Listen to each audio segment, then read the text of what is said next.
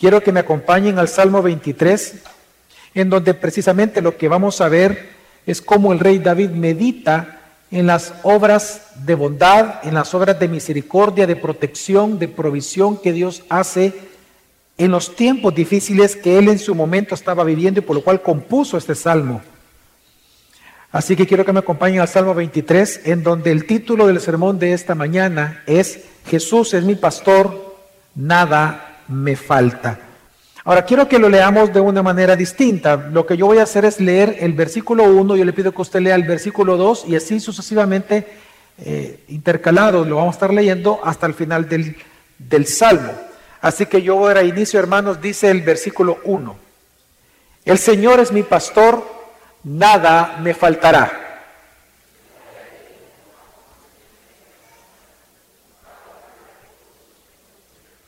Él restaura mi alma me guía por senderos de justicia por amor a su nombre.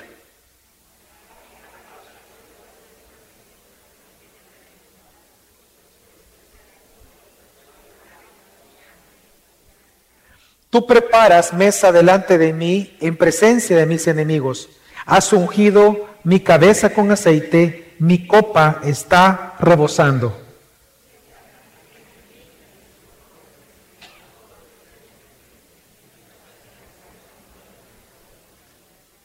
Amén. Como usted puede darse cuenta en su Biblia, el Salmo 23 es un salmo compuesto por David, quien fue un pastor y rey de Israel. Es un salmo de confianza en donde él manifiesta su confianza tanto en la provisión de Dios como en la protección que Dios hace sobre su pueblo, sobre su rebaño, sobre sus hijos, por amor a ellos. Y, es interesante que esta, esta meditación que él hace en las acciones que Dios realiza, llevan a David a una conclusión. Y esta conclusión es la que leemos el versículo 6. La conclusión es que el bien y la misericordia de Dios les seguirán todos los días de su vida. Así que precisamente estos dos grandes temas, el bien, es decir, la bondad de Dios y la misericordia de Dios, es un tema que desarrolla todo el Salmo del versículo 1 al 5, pero si usted se da cuenta, lo hace a través de dos metáforas que contiene el Salmo. Normalmente nosotros o el, mundo entero recuerda este Salmo por la primera gran metáfora, que es la metáfora de Dios como pastor. El Señor mi pastor, nada me faltará. Pero hay una segunda metáfora que también habla fuertemente y se enfoca en la protección de Dios. Y es la metáfora de Dios como anfitrión, que está en el versículo 5. Es otra metáfora, ya no está hablando del pastor, sino que está hablando de Dios como anfitrión y de su pueblo como sus invitados de honor en su casa. Así que a través de estas dos metáforas, lo que hace realmente el rey David bajo inspiración del Espíritu Santo es meditar cómo Dios expresa su amor a través de diferentes obras, específicamente nueve que vamos a ver, siete adjudicadas al bajo la figura metáfora de pastor, de Dios como pastor, y otras personas son diez en total, y tres enfocadas a Dios como anfitrión nuestro. Así que él lo que hace es reflexionar cómo Dios muestra a través de estas obras su amor por él en tiempos difíciles que él estaba viviendo y por lo cual él podía decir, nada me va a faltar.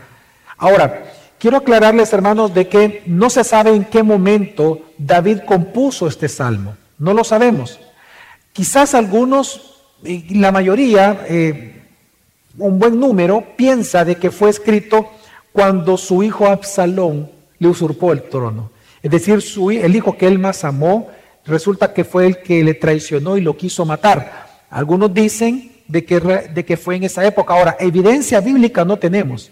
No tenemos una evidencia real en el texto ni, ni en el contexto que nos diga que fue escrita en esa época. Pero sí lo que estamos viendo es que David estaba viviendo algo muy fuerte en su vida. Recordemos que David fue un hombre curtido en la aflicción. Él fue afligido de muchas maneras. Saúl lo persiguió. Recuerde que él estaba, eh, fue entrenado por Dios siendo pastor, protegiendo a las ovejas de las bestias. Recordemos todo lo que él hizo mientras pastoreaba, cómo él vencía a estas bestias, tuvo que enfrentarlas. Fue un hombre que enfrentó la muerte de sus hijos, cuatro de ellos. Recordemos, él fue un hombre muy curtido en batallas, muy curtido en el dolor. Y también recordemos pues la traición de Absalón. Y pues este salmo es un salmo especial porque él se enfoca en esa, en esa provisión por un lado y protección de Dios por el otro.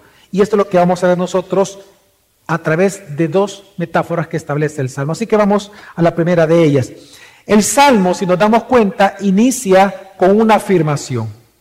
David no va a dudar en lo que va a decir. David no le está preguntando a Dios. David no está diciendo que en el futuro posiblemente eso va a suceder. David inicia con una afirmación. El Señor es mi pastor, nada me faltará. La figura de Dios como pastor es una metáfora muy usada en la escritura. En el Antiguo Testamento la metáfora cuando habla de Dios como pastor siempre se refiere a Dios como proveedor por un lado y protector por el otro. Porque precisamente esas son las dos funciones principales de un pastor de ovejas. Era proveer de alimento y bebida a las ovejas y por el otro lado protegerlas de sus depredadores naturales. Esa era la función de un pastor.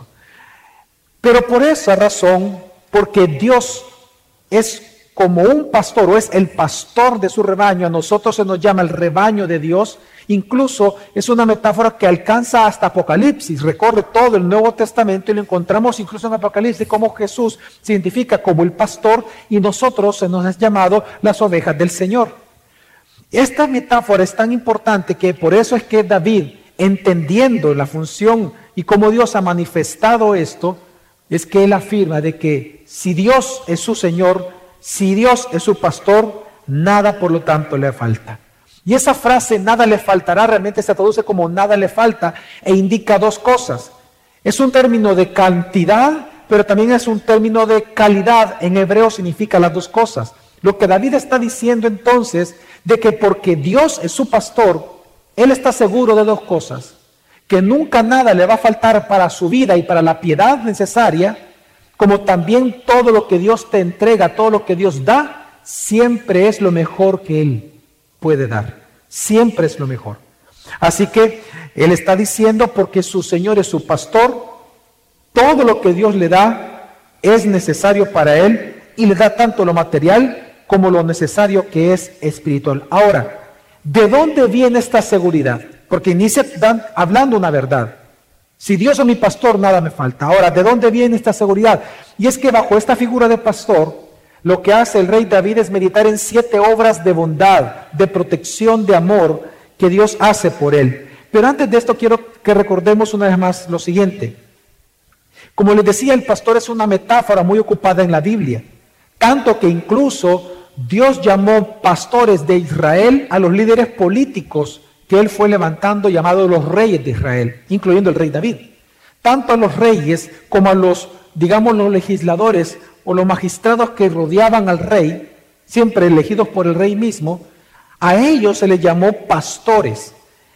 Es decir, Dios les dio a ellos la función delegada de representarlo en la función de pastor de Dios sobre su pueblo. Pero como nosotros conocemos la historia bíblica, lamentablemente por el pecado y la rebeldía de ellos, Muchísimos de ellos, la mayoría, no pastorearon al rebaño de Dios, sino que como dice Ezequiel y otros pasajes, lo trasquilaron, lo perniquebraron, lo enfermaron, le robaron, los mataron, los degollaron. En lugar de cuidar la grey de Dios, la descuidaron. En esa época Dios levanta profetas y a través de los profetas Dios promete un buen pastor, promete el pastor que le iba a enviar, un pastor que iba a pastorear a su pueblo y un pastor que traía la paz al mundo. Un pastor que llamaría de todos los pueblos, lenguas, tribus y naciones a todas las ovejas dispersas en todas estas. Y en el monte de Sión serían pastoreados, apacentados por dicho pastor. Pues cuando vino en el cumplimiento de los tiempos, nació de una virgen, Jesucristo. Y él vino en Juan capítulo 10 y él mismo cuando crece, él mismo se identifica y se llama a sí mismo, yo soy el buen pastor. Y todas las ovejas que mi Padre me ha dado, nadie las va a arrebatar, las va a arrebatar de mi mano, dijo Jesús. Nosotros sabemos que Jesucristo es nuestro buen pastor. Y digo esto porque si David va a hablar de siete obras de amor, de bondad y de protección que Dios como pastor hace sobre su pueblo, que él experimentó, pues igual nosotros hoy podemos meditar que esas mismas siete obras Jesús las hace por nosotros, porque Él es el buen pastor. Y por lo tanto este día creo que vamos a hacer muy bien, no solamente en meditar, sino en darle gracias a Dios por su obra de gracia en medio del dolor, en medio del duelo, en medio de las enfermedades de muerte, en medio aún incluso de cualquier temor que alguien pudiera tener. Así que, ¿cuál es la primera obra que resalta David de Dios como pastor? Dice el versículo 2, en lugares de verdes pastos me hace descansar. Esta palabra lugar en hebreo lo que significa es una cabaña. De hecho se traduce cuando dice en lugares de verdes pastos, se traduce en una cabaña de verdes pastos o de pasto fresco. Y es que lo que está resaltando David, hermanos, es este carácter de Dios como proveedor a tus necesidades. Y se refiere a lo que hacía un pastor. Era común en, los pastores del antiguo cercano oriente que ellos no solamente llevaban al rebaño a pastar, sino que ellos se tomaban el tiempo, es decir, iban más allá de su deber, ellos se tomaban el tiempo de construir una cabaña, además de limpiar el pasto de las piedras, porque las ovejas son, son, son animales que no tienen, digamos, esa sagacidad y y por comer pasto eh, eh, pueden comerse piedras y eso les daña el estómago y mueren. Entonces los pastores tenían que limpiar el pasto, pero no solo hacían eso, sino que ellos les ponían una pequeña cabaña para que el sol, eh, para protegerlos del sol al rebaño y para que ahí, dice la escritura, descansaran. Ahora, la palabra aquí descansar en hebreo es, es echarse, para que ellas echando, también comiendo, se echaran y fueran protegidas del sol. Todo esto, ¿por qué lo explico? Porque, hermano, ¿saben lo que está resaltando David? Es la pura bondad de Dios. Déjeme, déjeme darle un ejemplo. Yo sé que algunos de ustedes tienen, tienen mascotas. Usted tal vez le gustan los animales, le gusta eh, ser dueño de mascotas. Por ejemplo, para mí, los, los perros, yo perfectamente, los chuchos que duerman afuera de la casa, no tengo ningún problema. Yo no tengo problema con que si tengo un chucho que duerma afuera. Pero yo sé que muchos de ustedes, como le hicieron ahorita, no, pastor, ¿cómo va a creer? Se pueden enfermar. Pero si son animales, no se va a enfermar. Miren cómo de usted, no, pastor, ¿cómo va a creer? Yo sé que algunos de ustedes posiblemente le han comprado casita, le han comprado su, su, su, su cojincito para caliente, su cobijita, ¿verdad? Ustedes tienen pericos y a la jaula le ponen su cobertor. Mire, ¿y dónde duermen los pájaros usted? Allá afuera en el monte duermen. Y usted no, usted cobijita, ¿verdad? Usted al gato le tiene su cojincito, su juguetito para que juegue el gato, para que juegue el perrito la pelotita. Usted hace más de lo debido, porque usted es un buen dueño de mascotas. Quiero que entienda que aquí el rey David lo que está alabando no solamente la función de Dios como proveedor, sino que la gran bondad de Dios, que tiene tal cuidado de sus ovejas, de su pueblo, que hasta para protegerlo de la dura vida bajo el sol, Él te protege y te da el alimento necesario para poder vivir. Lo que Dios está, lo que Dios está enseñando a nuestros hermanos y lo que David está alabando es que bajo la dura vida, bajo el sol, él está reconociendo de que Dios, aún en medio de sus dificultades y aún en medio de que Él tiene enemigos, porque los menciona el Salmo, Dios lo hace reposar. Dios le da momentos felices y Él los disfruta. Él está reconociendo que a pesar de que una persona puede estar en sufrimiento, un hijo de Dios puede estar en sufrimiento, también Dios nos da tiempos de descanso. Si no recordemos lo que dijo Jesús, identificándose en el, mismo, en el mismo pasaje, cuando Él dice, yo soy el buen pastor, él dice inmediatamente en el versículo 9 de Juan 10, dice, yo soy la puerta. Si alguno entra por mí, será salvo y entrará, saldrá y hallará pasto. Y esto lo vemos. Nosotros vemos como Dios, a pesar de que estamos viviendo una pandemia, hermano, Dios lo ha ocupado incluso para hacerte descansar. Y estoy hablando de un descanso literal. Yo sé que existe la tentación de pensar en el pasto como la palabra de Dios, pero tenemos que entender la interpretación de David. Él está hablando de un descanso real, Nosotros, por si queremos teologizar el salmo, pudiéramos decir que está hablando de la palabra y de alguna manera alguien pudiera caer en, esa idea y está bien en su momento, en, en ciertos contextos. Pero aquí está hablando literal de descansar. Y Jesús lo hizo con sus discípulos. Y está en la Biblia. Es parte de la palabra de Dios. Cuando nosotros leemos en Marcos capítulo 6 la alimentación de los cinco mil, por ejemplo, todos recordamos esa parte, cómo Dios alimentó.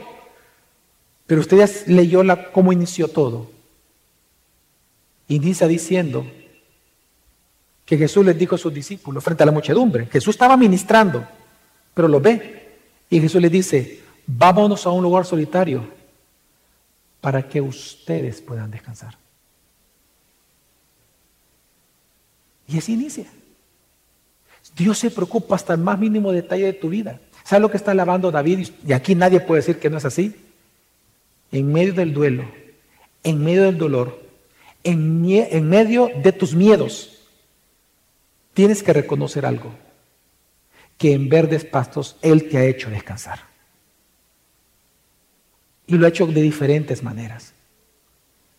Por ejemplo, cómo Dios ocupó la cuarentena, esos seis, cinco meses, para que tú descansaras de la faena diaria.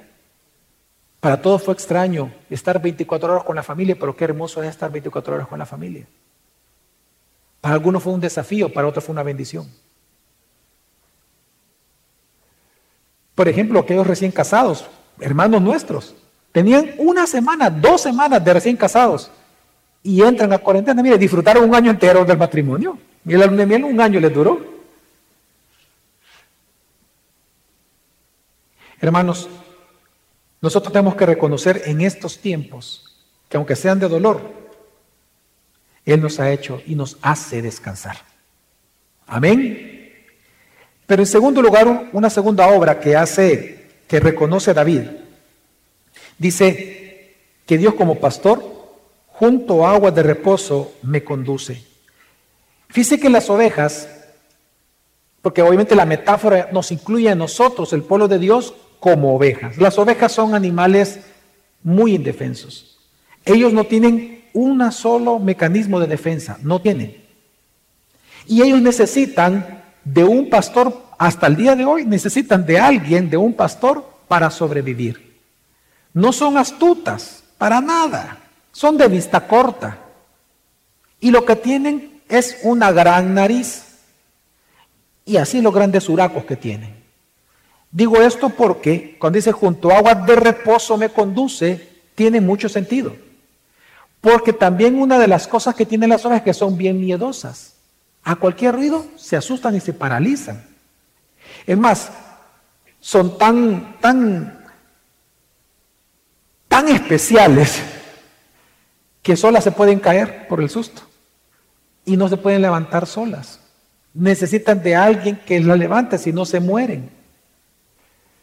Entonces, cuando él dice junto a de reposo me conduce, es que cuando las ovejas si son llevadas a aguas con corrientes, imagínense un río suave, ni siquiera turbulenta, pero no toman, no beben, no beben agua.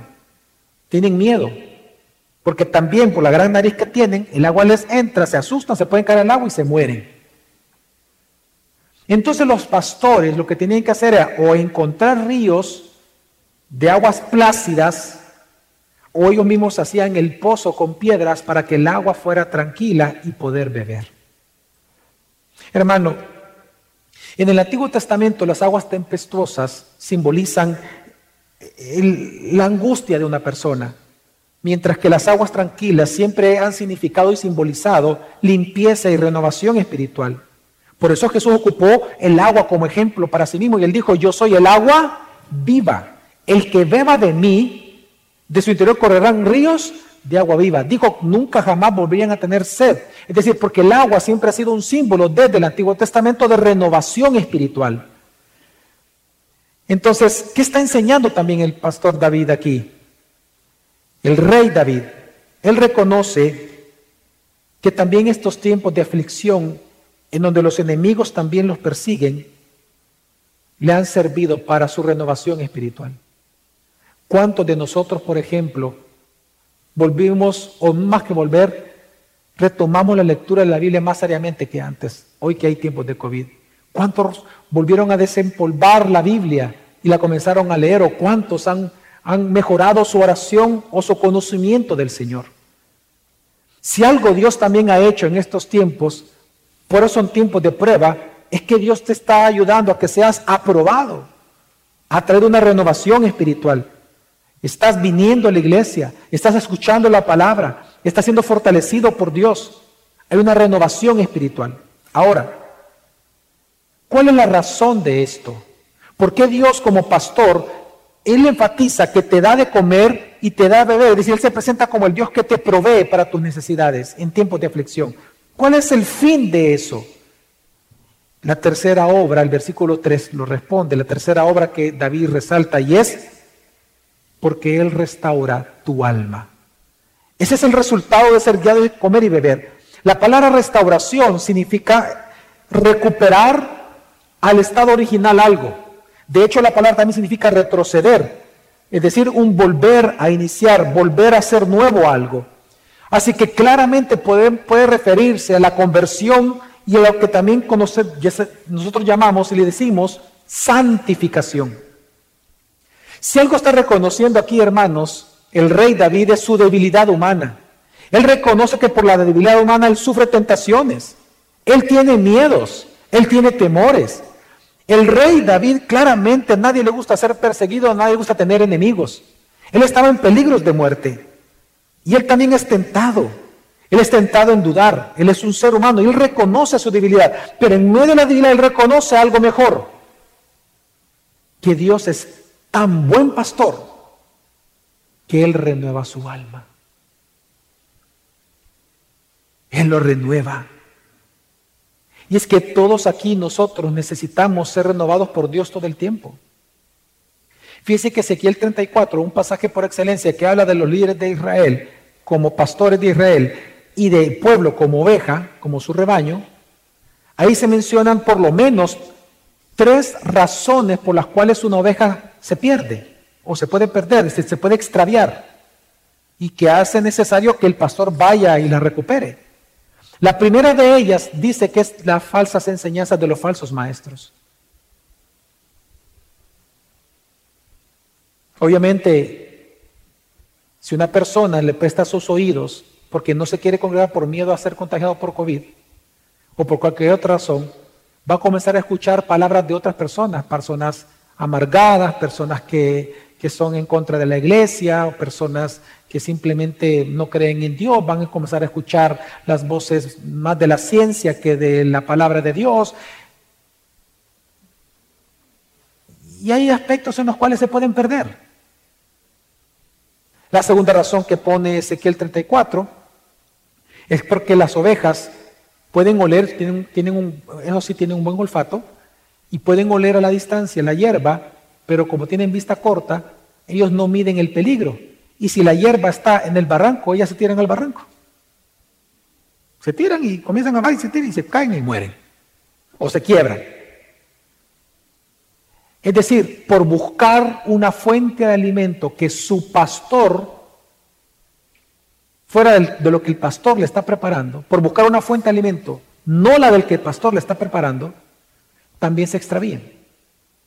Y lo tercero que menciona la Biblia, por lo cual se extravían, es por el miedo. No me voy a congregar, no voy a ir, tengo miedo a esto, no quiero vivir principios, tengo miedo a ver qué me dicen, me pueden confrontar o me pueden esto, no, mejor no. Y el miedo paraliza y el miedo te extravía de la comunidad. Todos nosotros somos, hermanos, tentables y todos sufrimos tentación. Somos seres corruptibles. Y David lo reconoce. Pero por eso él mismo dice, yo te doy gracias Dios porque tú restauras mi alma. Y es lo que él celebra. Y Jesús nos da ejemplo como buen pastor de cómo se hace. Después de que tres veces Pedro negó a Jesús, resulta que Jesús va donde él y le pregunta tres veces, Pedro, ¿me amas? Y a la tercera, cuando Pedro le dice, tú sabes bien que yo te amo, ¿Cuál fue el mandato y la comisión que Dios le da? Ve y apacienta a tus hermanos. La figura del pastor. Lo que Jesús está haciendo es lo siguiente. Él está modelando lo que hace un pastor. Así, Pedro, como yo estoy restaurando tu alma a través de la palabra y el perdón, veías lo mismo con tus hermanos. Esa es la función de un pastor. Así que David está reconociendo, hermanos, y tú y yo tenemos que reconocer que en estos tiempos, aunque sean de aflicción, Dios ha estado ocupado contigo, conmigo, renovando nuestro espíritu. Por medio de la palabra, por medio de la vida de principios, por medio de la disciplina eclesiástica, por medio de la congregación y el discipulado, Dios renueva nuestra alma. Amén, hermanos. En cuarto lugar, una cuarta obra que David enfoca y celebra y él medita, y es que dice, me guía por senderos de justicia, por amor a su nombre. Fíjese que David aquí reflexiona que Dios como pastor, él guía a las ovejas. Pero lo que él está reconociendo, el decir sendas de justicia, la palabra sendas aquí son huellas, huellas o rastro, es decir, como las huellas de un tractor cuando va pasando, las huellas de una carreta cuando va pasando. La palabra aquí sendero o sendas es huellas.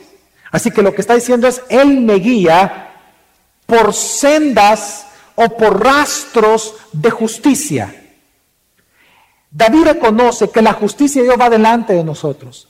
Él reconoce que la justicia de Dios nos va guiando en un camino, que nos podemos extraviar, sí, pero la bondad de Dios y el pastorado de Dios sobre su pueblo es tal que Él se encarga de guiarnos y de hacernos permanecer por el sendero de justicia. En otras palabras, aunque tú y yo seamos pecadores, Dios siempre nos ayuda a nosotros a mantenernos en las acciones y obras justas que Él ha determinado para nosotros.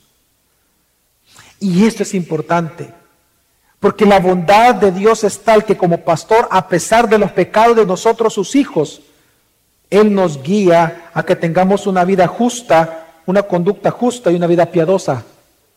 ¿Y por qué lo hace? Por amor a su nombre. ¿Sabe qué significa esa frase por amor a su nombre?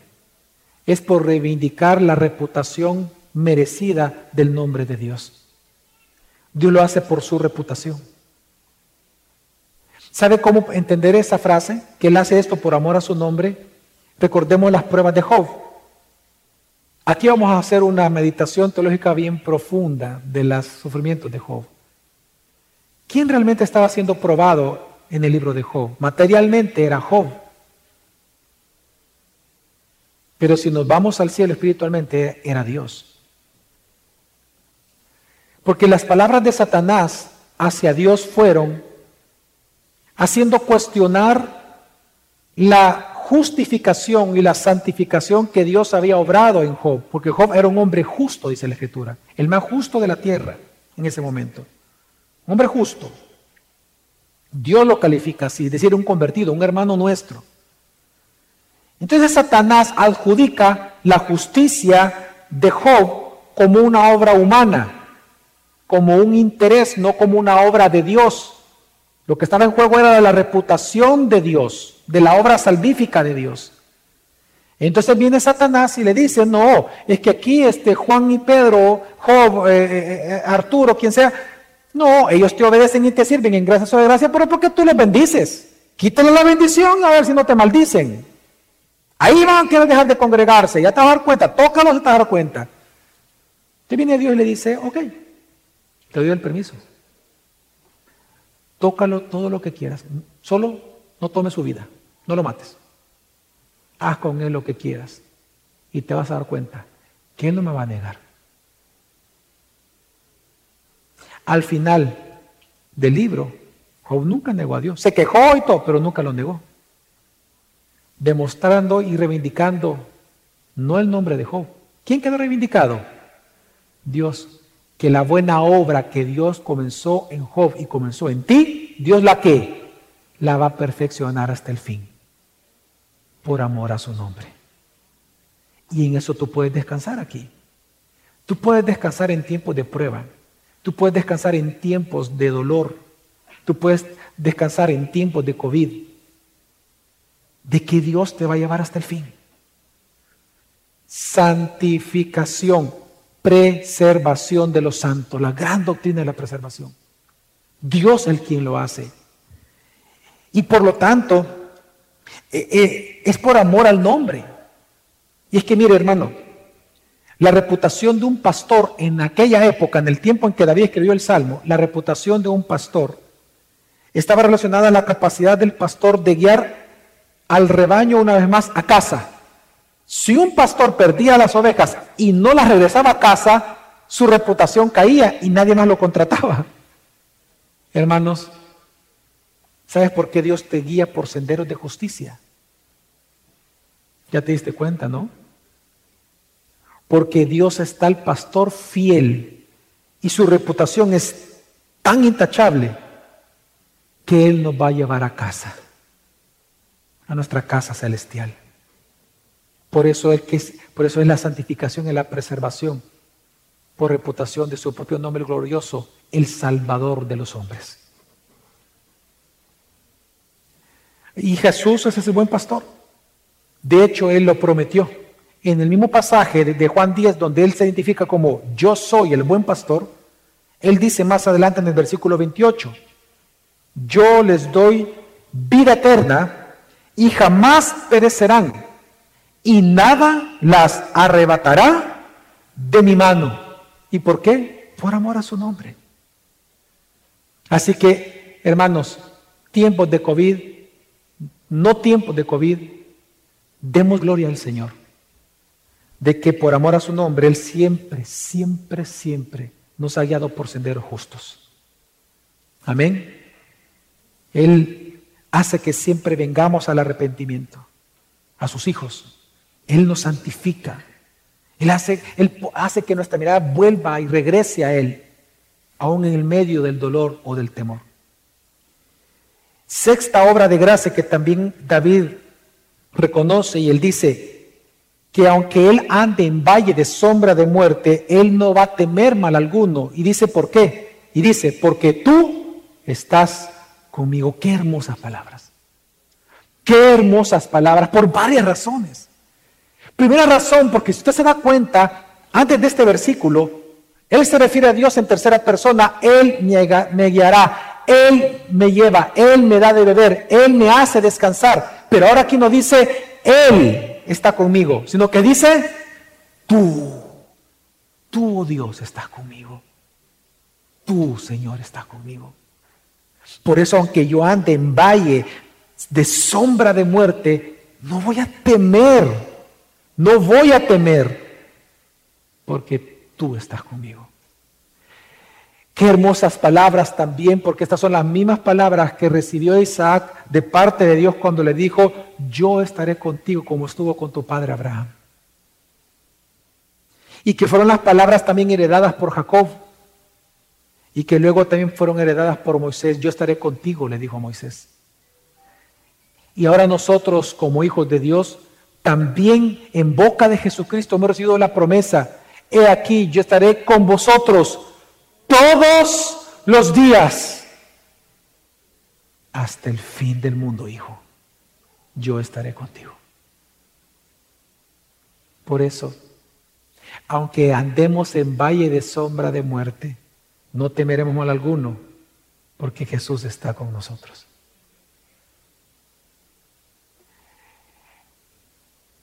Hoy tal vez, bueno, no tal vez, hoy la muerte ha extendido su sombra sobre todo el mundo a través del COVID.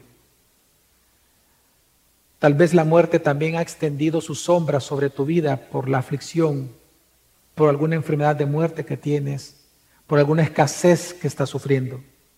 Pero hermano, reconoce que aún en medio de eso, Dios está contigo. No tengas miedo.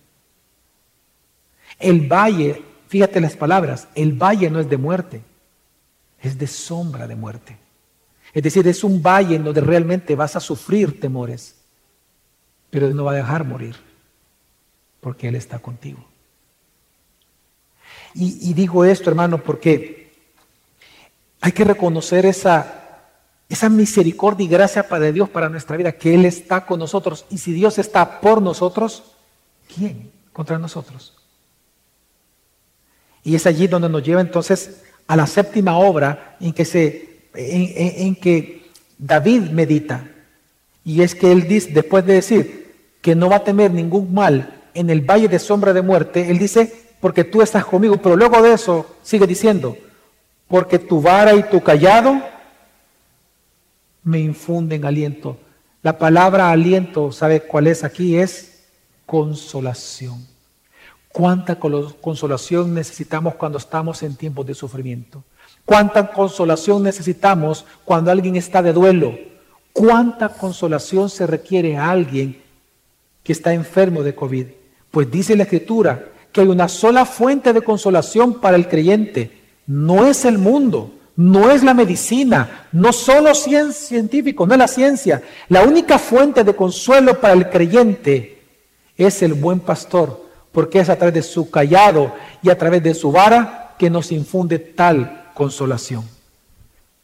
La vara es un instrumento de madera, en buen salvadoreño un palo, ¿verdad? Que tenía un, como dijo alguien por ahí, una chivola, ¿verdad? Una bola, era una sola, una sola estructura, una bola de madera que concluía en un palo como con una aguja y la andaba siempre el pastor en su cinto.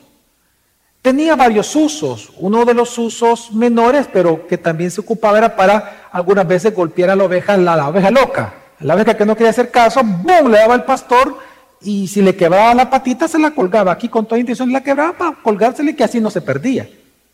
Y enseñarle disciplina a la oveja. Pero el principal uso de la vara es protección. Precisamente la bola servía como proyectil para los depredadores naturales de las ovejas. Aquí claramente está resaltando la protección de Dios, pero el callado, que es otro tipo de vara mucho más largo, que normalmente tenía una curva al final en una de las puntas, servía para arrear a las ovejas alrededor del pastor, para la protección, el cuidado, la caricia que hacían los pastores, porque los pastores acarician las ovejas, pero también servía para guiar a las ovejas en estos lugares tenebrosos. Si nosotros nos fijamos en la geografía de Israel, tiene muchos lugares escabrosos, hay muchos barrancos y hay muchos lugares en donde, aunque esté el sol, las montañas son tan grandes que ejercen una sombra y genera un ambiente tenebroso. Jesús, por ejemplo, en la, en la parábola del buen samaritano, él dice, él comienza la historia diciendo, había un hombre que iba de camino de Jerusalén a Jericó. Cuando uno ve el gráfico donde está Jerusalén y donde está Jericó, usted ve la cantidad de montañas que tenía que transar, que tenía que transitar. Precisamente allí se encontraban los ladrones que lo golpearon. Eran lugares muy, muy temibles. Pero lo que ayudaba a las ovejas, que son de vista corta, no perder el rastro del pastor, era el callado. Porque mientras el pastor va caminando,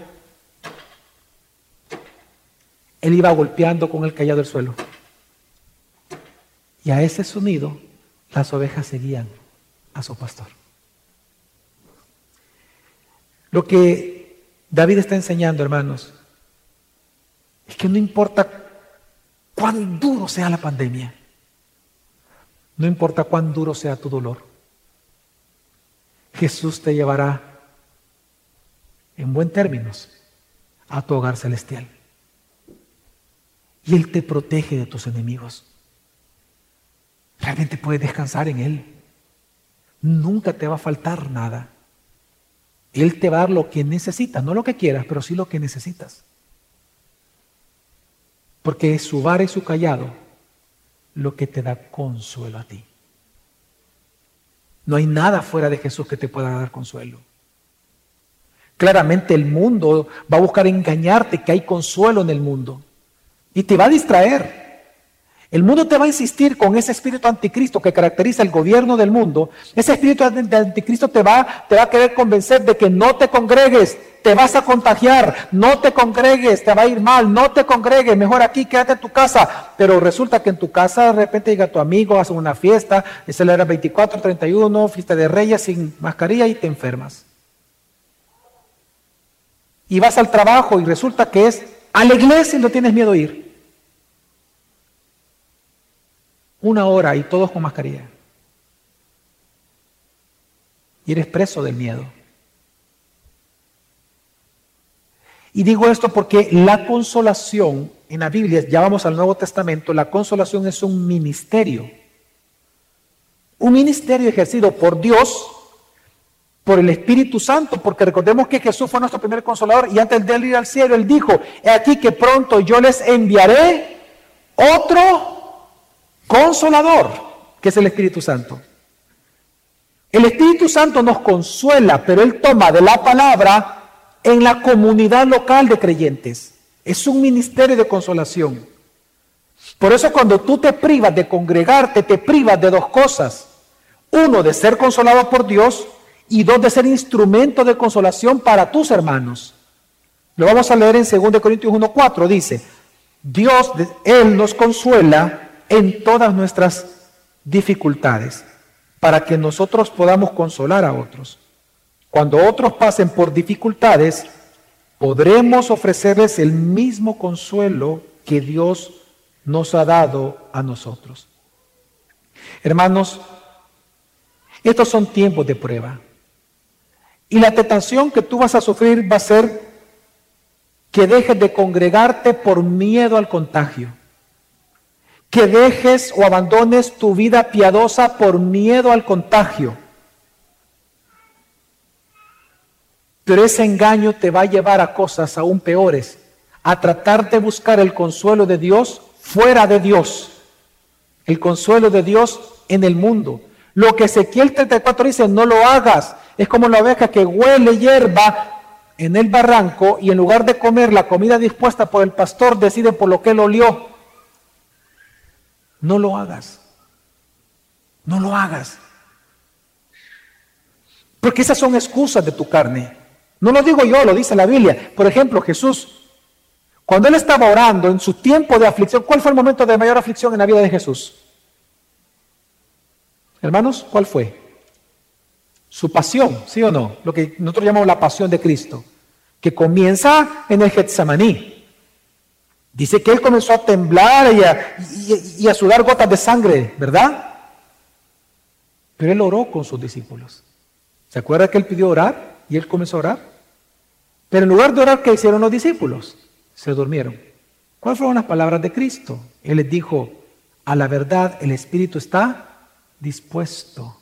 Sí, yo te aseguro que tu Espíritu siempre está dispuesto a orar. Tu Espíritu está dispuesto a congregarte. Tu Espíritu está dispuesto a servir a Dios. Tu Espíritu está dispuesto a orar. Pero, dijo Jesús, la carne es débil. A la primera al primer temor, vas a querer dejar de congregarte. Para ti esa va a ser la solución. Dejar de orar. Dejar el misterio de la consolación. Vas a creer que fuera de la iglesia local vas a ser consolado por Dios. Y que fuera de la iglesia local tú vas a ser ministro de consolación para otros. Grave error.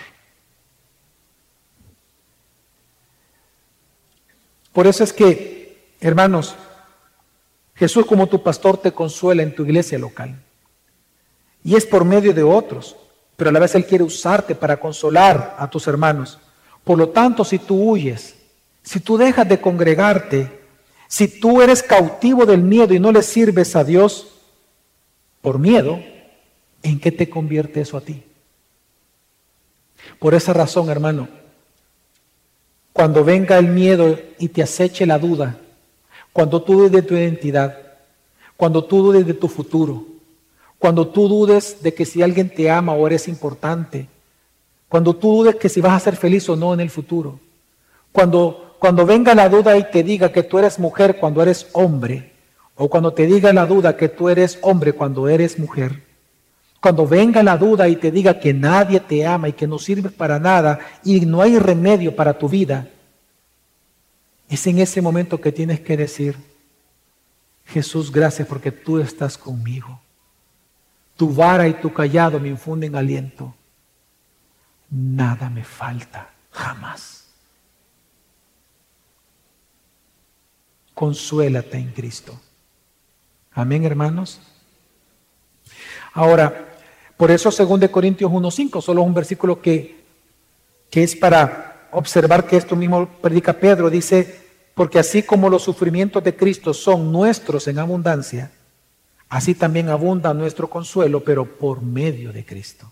Bueno, pero bajo esta metáfora, hermano, David resalta la bondad, si se dan cuenta, la bondad y la protección de Dios, en la provisión de Dios como pastor y su protección como pastor. Pero ahora, para concluir el salmo, él va a meditar en las obras de Dios, pero bajo otra metáfora, una mucho más íntima que la de una oveja con su pastor. Porque usted no puede comparar, por ejemplo, la relación de un animal con su dueño, de una oveja con un pastor, de un anfitrión con su invitado. Y la segunda metáfora que David va a ocupar, una mucho más íntima, mucho más deliciosa, más rica, una comunión más fuerte con Dios. Y él entonces dice en el versículo 5, él habla de tres obras que Dios hace como anfitrión de David, él como su invitado de honor en su casa. Versículo 5 dice, tú preparas mesa delante de mí en presencia de mis enemigos. Fíjese que la ley beduina del antiguo cercano oriente consistía en que una vez eh, el, el, el nómada del desierto era recibido por el beduino en su tienda, automáticamente él se volvía amigo del beduino, amigo del dueño de la tienda y automáticamente gozaba de la protección, de la protección del dueño de la casa, de la protección del beduino, de la protección del dueño de la tienda. Automáticamente participar de la mesa es, tú eres mi amigo, pero no solamente amigo, yo te protejo a ti. Todo mi ejército está a tu favor y por lo tanto dar una declaratoria pública a los enemigos, yo lo protejo a él porque él es mi amigo, él come en mi mesa. Él es de los míos. Por eso es que usted ve este uso de esta ley beduina en Lot. Cuando Lot se encontraba en Sodoma y en Gomorra, recuerde de que llegaron unos ángeles de parte de Dios, ¿se acuerdan? Y todos los demás eran tan lujuriosa esa, esa, esa ciudad que todos los hombres querían violar a estos hombres nuevos que acababan de entrar en la ciudad porque los miraban hermosos, a estos ángeles, y los querían violar. ¿Qué hizo Lot? ¿Se quedó los brazos cruzados? ¿Cerró la puerta? ¿Quédense afuera ustedes? No, Lot puso a disposición todos sus bienes para proteger a sus invitados, los que comían de su mesa, tanto que hasta ofreció a sus hijas para que las violaran a ellas en lugar de los ángeles.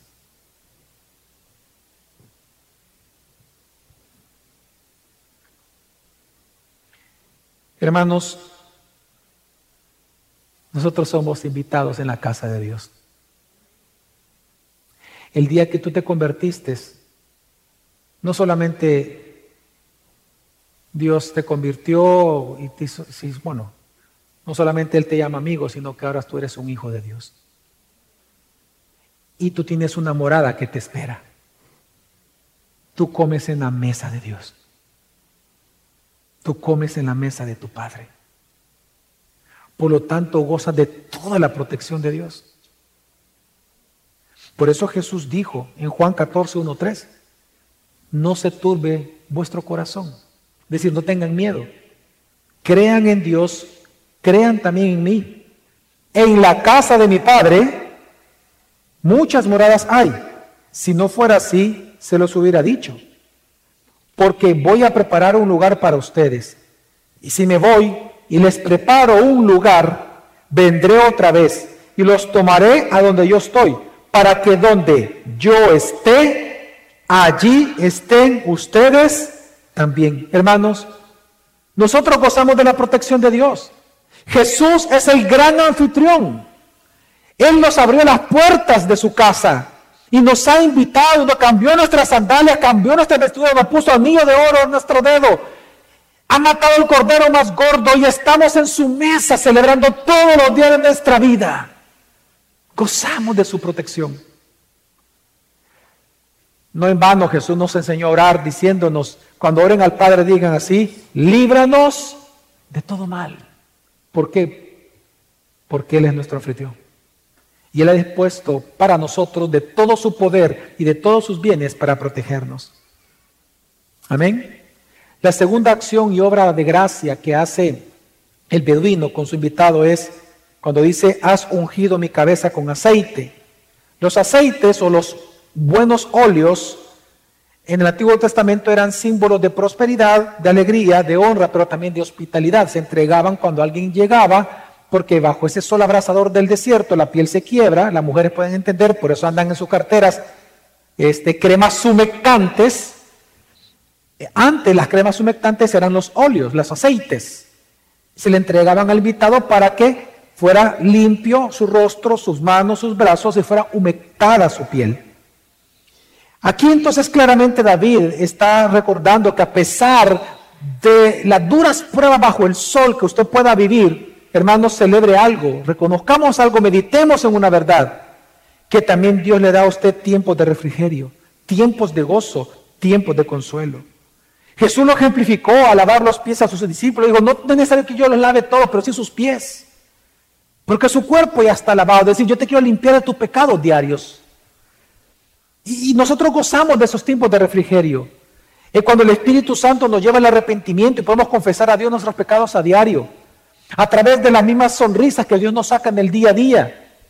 Hoy, por ejemplo, tiempos de refrigerio que en medio del dolor, en medio del duelo, en medio de la angustia, mire, ¿cuánto usted se va a alegrar comiendo las pupusitas hoy domingo, hombre? En la tarde, a las seis de la tarde. Con horchata a un lado y un gran plátano ahí rico con crema. Usted va a ser feliz con ese quesito duro blando con tortilla tostada. O el aguacate con sal, mire qué rico es. Aún en tiempos duros, Dios te da tiempos de refrigerio con Él. Porque Él es el buen anfitrión. Así que Jesús te permite cada día en medio del dolor experimentar muchas cosas, principalmente el gozo de tu salvación. Y por último, la última observancia que hace aquí el rey David es cuando dice mi copa está rebosando y esto hermano, présteme su atención. La copa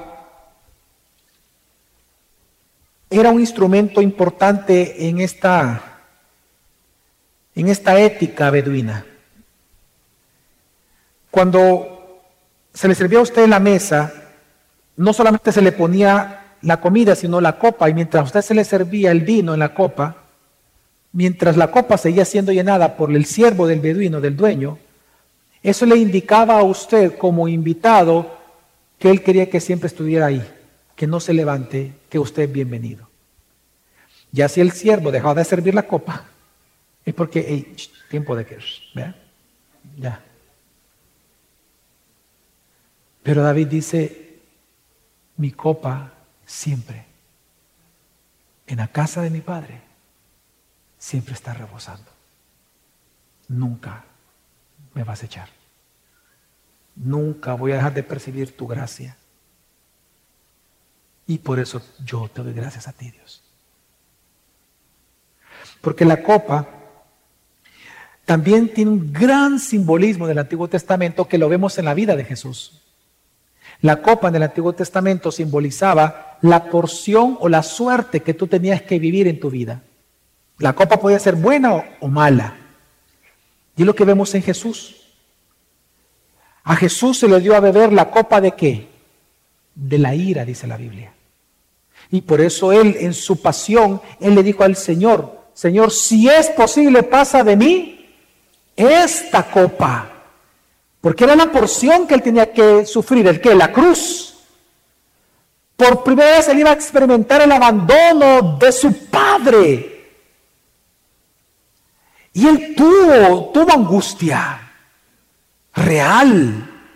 Por eso es nuestro sumo sacerdote que se compadece de nosotros. Él te entiende a ti y a mí en nuestras luchas. Él se angustió. Pero mira cuán grande es la gracia de Dios, hermano en Dios como nuestro anfitrión, mira a Jesús, que Él bebió para sí la copa de la ira, para que tú y yo bebiéramos la copa de su gracia. Porque Él mismo, esa misma figura la ocupó para nosotros diciendo, esta es la copa de mi sangre, bébanla en memoria mía hasta que yo regrese. Jesús bebió una vez la copa de su ira y nosotros todos los días podemos beber la copa de su gracia porque mi copa está rebosando de gracia todos los días de mi vida. No temas, hermano, no temas mal alguno no tengas temor. Tu copa está rebosando. La gracia siempre está a favor tuyo. Ahora, estas dos metáforas de Jesús como nuestro pastor y nuestro anfitrión protector, esto nos lleva a una conclusión que David concluyó, versículo 6. En el versículo 6 vemos la conclusión y la respuesta del creyente a dicha conclusión.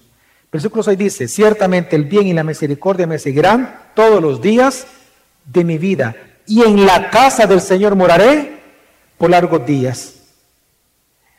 Él concluye que por cuanto Dios es pastor y anfitrión protector, Él concluye que el bien y la misericordia, porque el que beduino protegiera a, a un nómada era misericordia. Él dice, por tanto, el bien y la misericordia de Dios me seguirán todos los días de mi vida. Por lo tanto, hermano, porque Jesús es tu pastor y tu anfitrión protector, tú puedes estar seguro que el bien y la misericordia te seguirán donde tú vayas todos los días de tu vida hasta que Él regrese. Porque incluso cuando vayas al cielo, a tu verdadero hogar, morarás por largos días. Hay un texto en donde resumen claramente esta idea del Salmo 23. Una vez más, yo no sé si Pedro estaba pensando en el Salmo 23, pero es un gran eco del Salmo 23. Dice el apóstol Pedro en 1 2.25, pues ustedes andaban descarriados como ovejas, pero ahora han vuelto al pastor y guardián, anfitrión de sus almas. ¿Cuál fue la respuesta de David a esta verdad? La respuesta es morar en la casa de Dios por largos días. Présteme su atención solamente por, 30, por 60 segundos más. Hermanos, la casa de Dios era el lugar donde Dios se aparecía. Luego se convirtió en el tabernáculo y luego se le llamó casa de Dios al templo. Todavía en los evangelios al templo se le llama la casa de Dios. Pero cuando vino Jesús él se volvió nuestro templo, amén. Pero ahora Él asciende al cielo y nos da el Espíritu Santo. ¿Dónde mora la presencia de Dios? En nosotros. Ahora, ¿qué es la casa de Dios entonces? Nosotros, la iglesia. Tanto que, precisamente en Timoteo capítulo 3 se nos dice, se le dice, yo te escribo estas cosas para que sepas cómo conducirte en la casa de Dios que es la iglesia. Y luego dice en Hebreos capítulo 3 versículo 6, que Jesucristo ha sido fiel en la casa de Dios, que somos nosotros la iglesia. La casa de Dios hoy somos nosotros.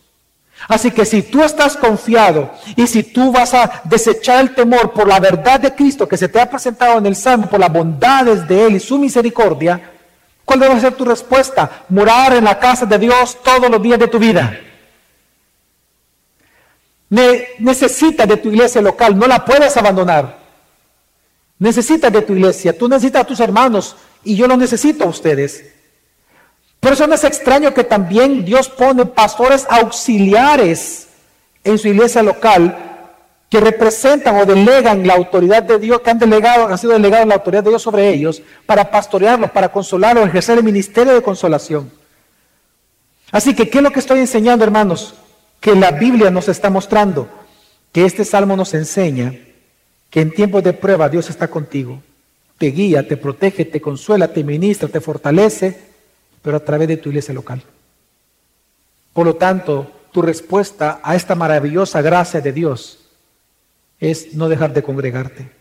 No abandones tu vida piadosa. Esa no es una idea de Dios.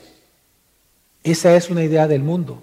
Cuando el salmista dice, me guías por senderos de justicia, lo que está diciendo es que Dios nunca te va a llevar a pecar. Dios nunca te lleva a pecar. Dios no te lleva por senderos injustos. Digo esto porque no vayas a pensar de que el no congregarte es necesario porque es tiempo de COVID. No vayas a pensar que esa idea, ese miedo, Dios te lo ha puesto. Eso es de tu carne y también de escuchar al espíritu anticristo que hay en esta cultura. Pero Cristo jamás te va a llevar a, ir en contra de Él. Jamás. Por lo tanto, hermano, recuerda, tu consuelo viene de Cristo únicamente, no del mundo.